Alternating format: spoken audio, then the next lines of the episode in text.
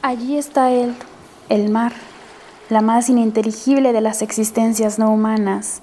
Y aquí está la mujer, de pie en la playa, el más ininteligible de los seres vivos. Como el ser humano hizo un día una pregunta sobre sí mismo, volviéndose el más ininteligible de los seres vivos, ella y el mar. Solo podría haber un encuentro de sus misterios si uno se entregara al otro, la entrega de dos mundos incognoscibles hecha con la confianza con que se entregan dos comprensiones.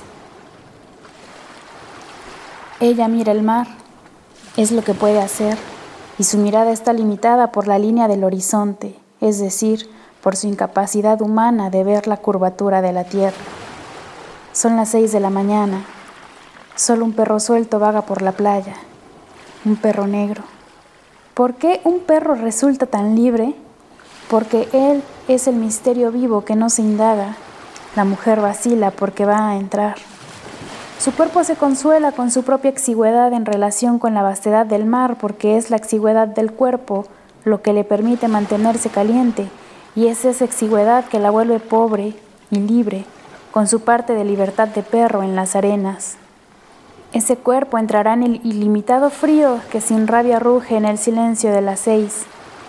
La mujer no lo sabe, pero está realizando una hazaña. Con la playa vacía a esa hora de la mañana, ella no tiene el ejemplo de otros seres humanos que transforman la entrada en el mar en simple juego liviano de vivir. Ella está sola. El mar salado no está solo porque es salado y grande, y eso es una realización. A esa hora ella se conoce menos todavía de lo que conoce el mar. Su hazaña es, sin conocerse, entre tanto, proseguir. Es fatal no conocerse, y no conocerse exige valor. Va entrando. El agua salada está tan fría que le eriza en ritual las piernas, pero una alegría fatal, y la alegría es una fatalidad, ya la posee, aunque todavía no se le ocurra sonreír. Por el contrario, está muy seria, el olor es de una marejada tontadora que la despierta de sus más adormecidos sueños seculares. Y ahora ella está alerta, aún sin pensar.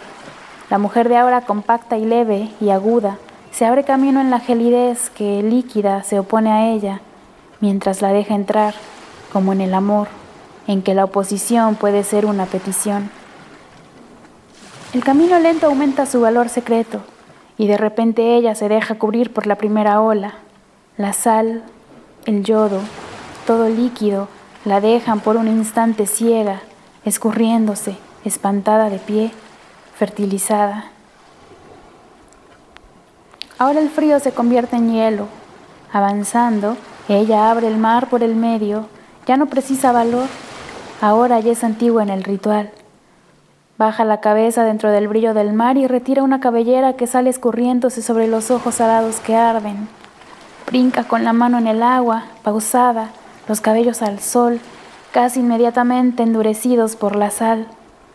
Con la concha de las manos hace lo que siempre hace en el mar, y con la altivez de los que nunca dan explicaciones ni a ellos mismos, con la concha de las manos llenas de agua, bebe en grandes sorbos, buenos.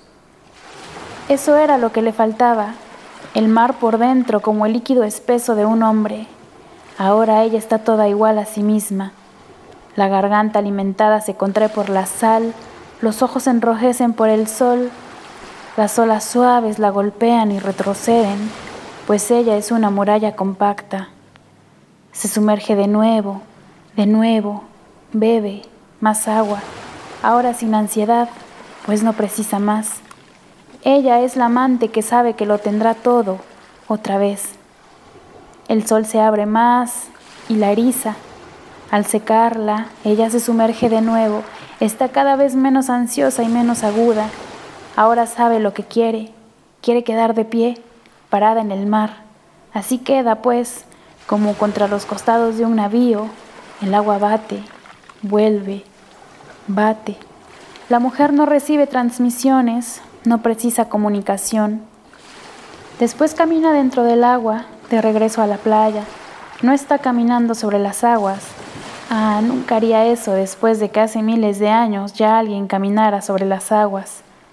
Pero nadie le puede quitar eso. caminar dentro de las aguas. A veces el mar le opone resistencia, empujándola con fuerza atrás, pero entonces la prueba de la mujer avanza un poco más dura y áspera. Y ahora pisa en la arena, sabe que está brillante de agua y de sal y de sol. Aunque lo olvide dentro de unos minutos, nunca podrá perder todo eso, y sabe de algún modo oscuro que sus cabellos escurridos son de náufrago, porque sabe que ha corrido un riesgo, un riesgo tan antiguo como el ser humano.